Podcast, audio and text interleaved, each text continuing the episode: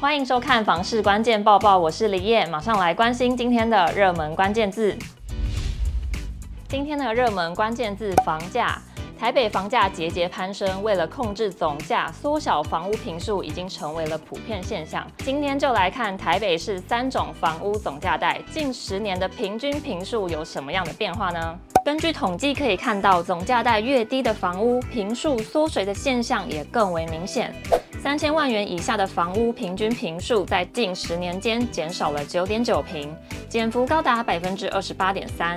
三千万到七千万元总价区间的房屋则减少六点七平，减幅百分之十点五。至于七千万到一亿元区间的平均坪数，不仅没有减少，反而增加一点一平，增幅百分之一点一。如果是以单价变化来看，可以发现总价带越低的房屋，平均单价涨越凶。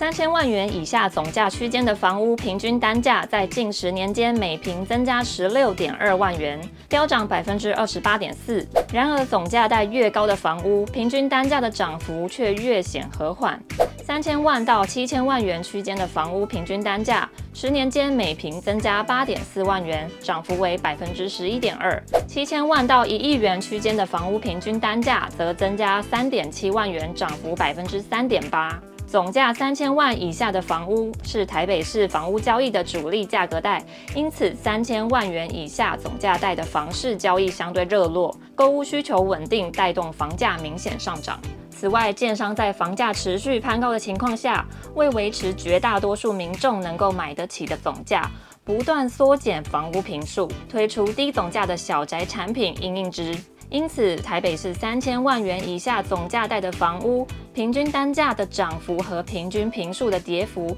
都比其他两个总价带的数据来得更为剧烈。虽然三千万以下总价带房屋的平均单价近十年间涨幅最高，但在三种总价带区间中，其房屋平均单价仍属于相对低者。未来若房价上涨趋势不变，台北市三千万元以下总价带的房屋仍有可能进一步出现单价高涨、坪数续缩的状况。看房市关键报报，可以了解现在的房市情况如何，买房卖房的知识还有新闻，我们都会帮您整理。所以现在就赶快按下面那个订阅按钮，帮我们订阅一下。我们下次见喽！